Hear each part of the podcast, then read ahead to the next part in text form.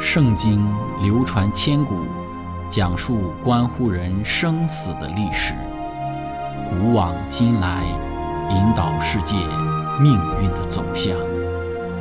圣经历经风雨，见证真爱永恒的真理，惊天动地，拯救堕落罪孽的生灵。圣经荡气回肠。感动铁石心肠的生命，坚往之来，翘首以待基督的复临。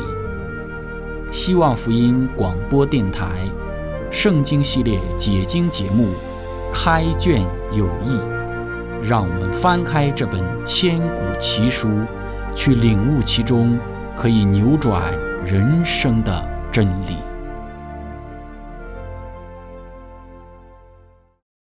亲爱的听众朋友，平安！欢迎您收听《圣经解经》节目《开卷有益》，我是您的朋友志成。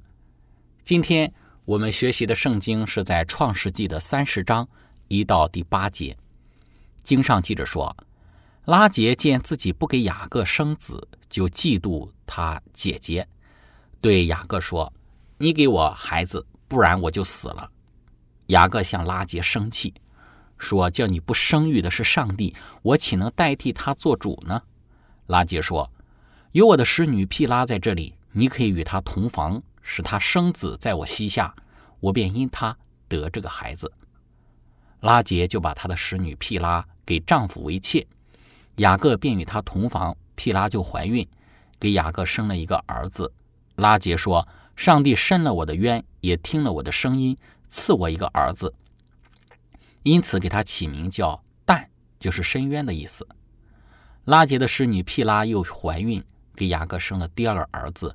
拉杰说：“我与我姐姐大大相争，并且得胜。”于是给他起名叫拿弗他利，就是相争的意思。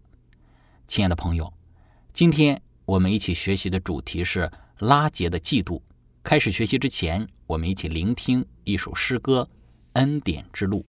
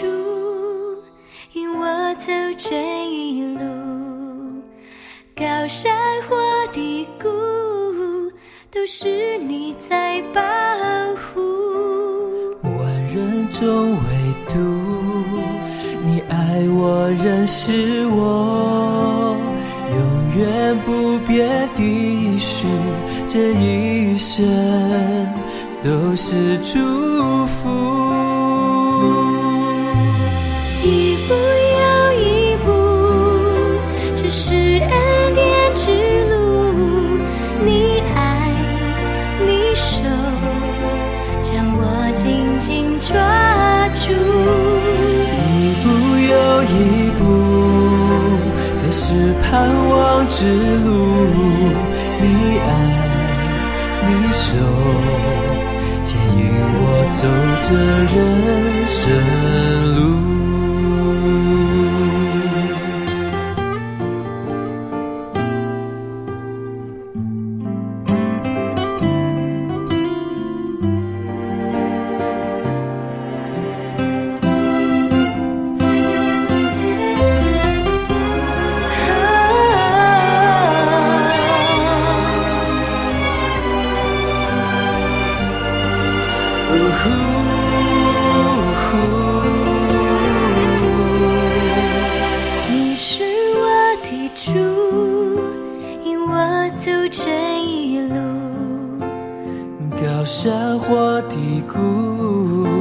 都是你在保护，万人中唯独你爱我，认识我，永远不变的。应许，这一生都是祝福。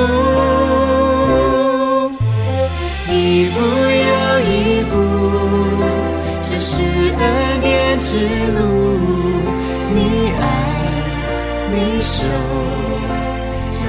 紧紧抓住。一步又一步。这是盼望之路，你爱，你守，牵引我走这人生路。啊，一步又一步，这是恩典之路，你爱，你手，你守，你守，将我紧紧抓住。一步又一步，这是盼望之路。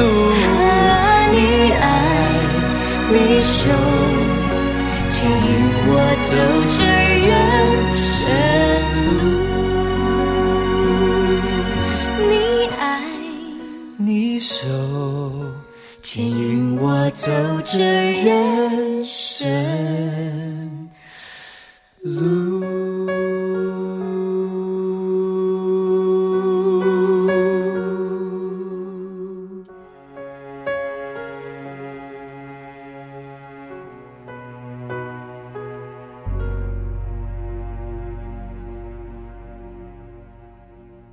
亲爱的朋友，上次我们的分享讲到了雅各家庭中一夫多妻的生活，违背了上帝起初所设立的一夫一妻的制度，注定雅各这个家庭里将充满不愉快和不和睦的精神。雅各爱拉杰过于爱利亚，结果利亚给雅各连生了三个儿子，可是拉杰却没有给雅各生个一儿半女。虽然拉杰享有雅各大部分的爱，但是他只要在母亲母道这一方面不如他姐姐，他就无法得到满足。因为根据当时的文化，这被视为是一个妻子最重要的职责。今天我们要来看一看，不能为雅各生孩子的拉杰表现出了怎样的一种精神。首先，我们看到，当拉杰不能够给雅各生孩子的时候，第一个表现就是丧失理智。圣经说，拉杰见自己不给雅各生子，就嫉妒他姐姐，对雅各说：“你给我孩子，不然我就死了。”我们知道雅各的祖母撒拉在生他父亲以撒之时，至少已经结婚二十五年了；而雅各的母亲利百加在生雅各和以扫这一对双胞胎之时，也等了二十年，他和以撒才转向上帝祈祷。但是在面临竞争的情况之下，我们看到拉杰在婚后相对不长的时间里，他就开始嫉妒的焦躁起来，并带着怨恨的精神指责雅各。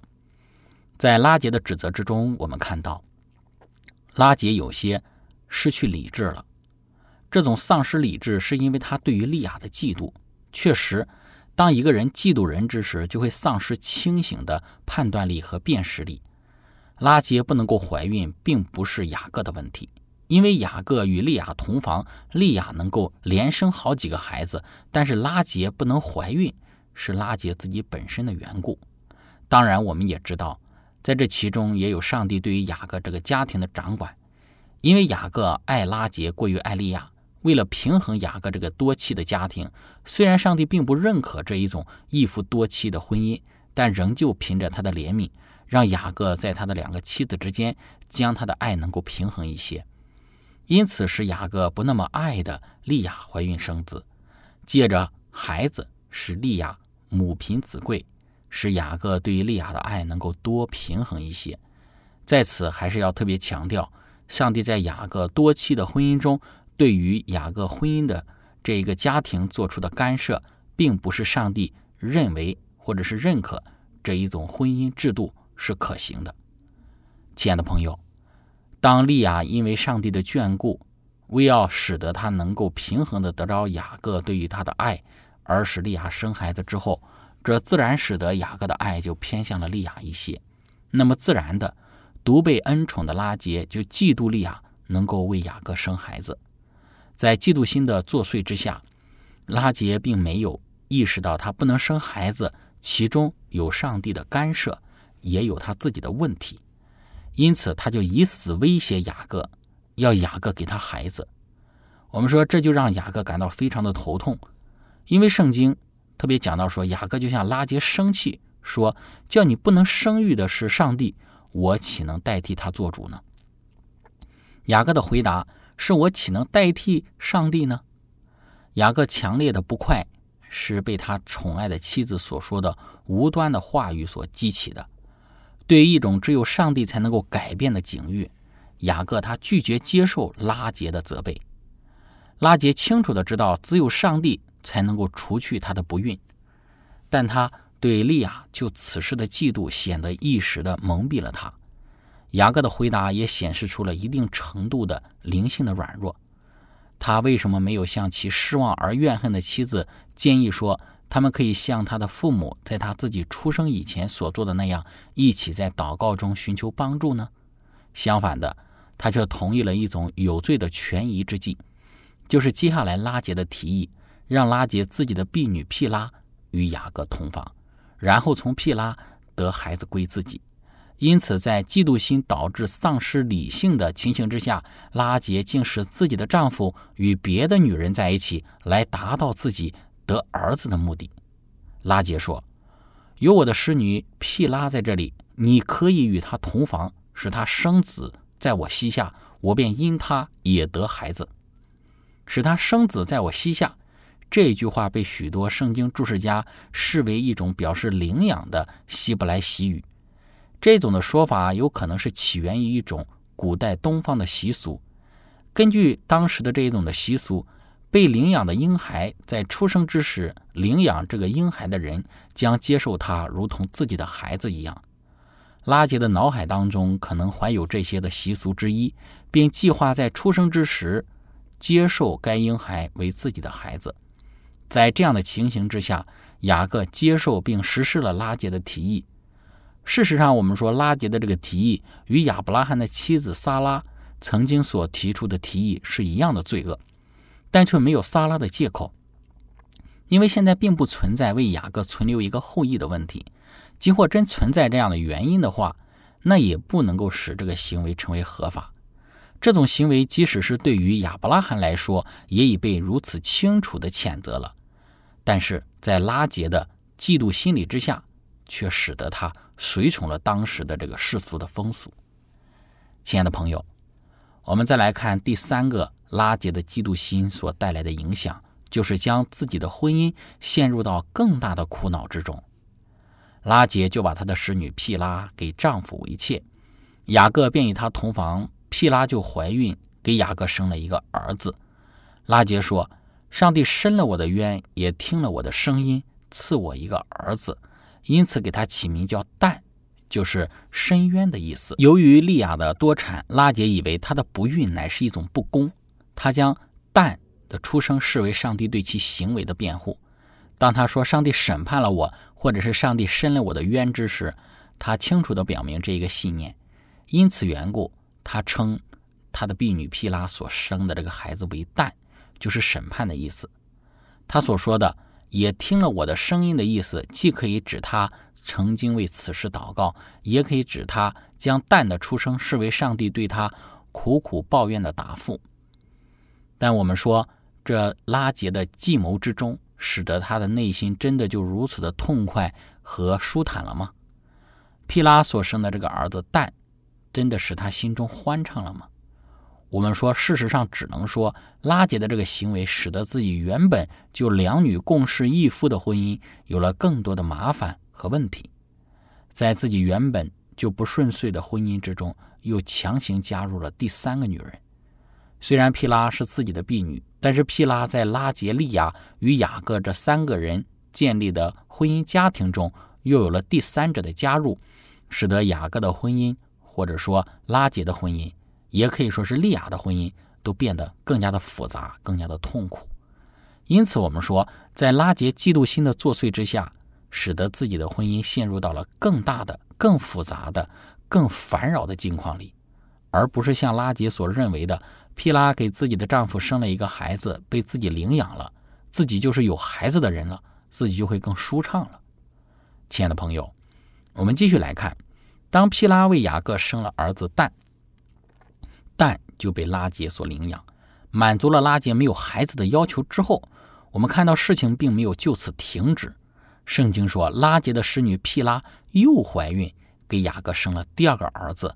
拉杰就说：“我与我姐姐大大相争，并且得胜。”于是给他起名叫拿弗他利，就是相争的意思。我们看到，在蛋出生之后，雅各既可能是毗拉为其合法的妻子之一，也可能是继续听从了拉杰的新的建议，就是借着拉杰的使女为他再生一个儿子。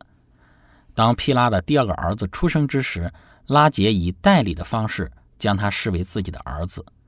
他说他与他姐姐大大相争，并且得胜，因此他称他为拿夫他利。因为我们在这个地方看到拉杰的嫉妒心理带来了第四个影响，就是使他的婚姻丧失了实质的意义。他的婚姻不过是一场与姐姐莉亚争风吃醋的一场斗争，婚姻。对拉吉而言，不再是温馨的、幸福的、快乐的，乃是一场充满了硝烟的战场。他的婚姻也不再是与雅各的惺惺相惜，而是与利亚的斗争攀比。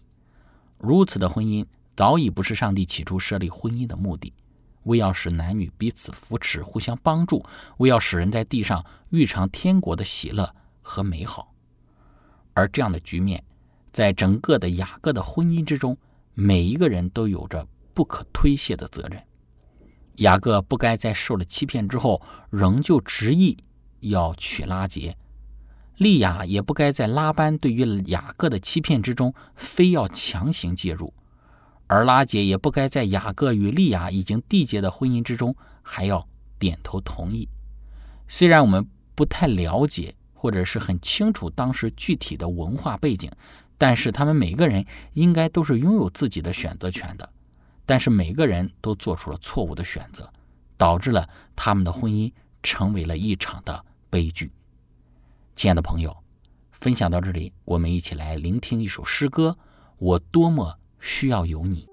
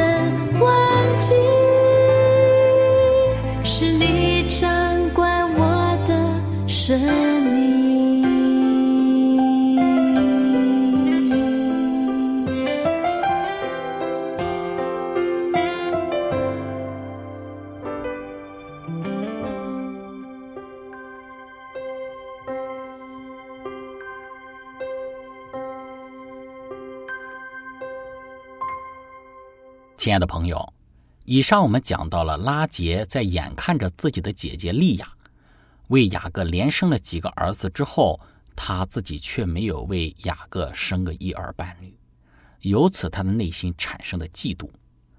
拉杰的嫉妒心理体现在了四个方面。第一方面就是嫉妒使他丧失了理智，在自己不能怀孕的情况之下，却以死相逼要雅各给他生孩子。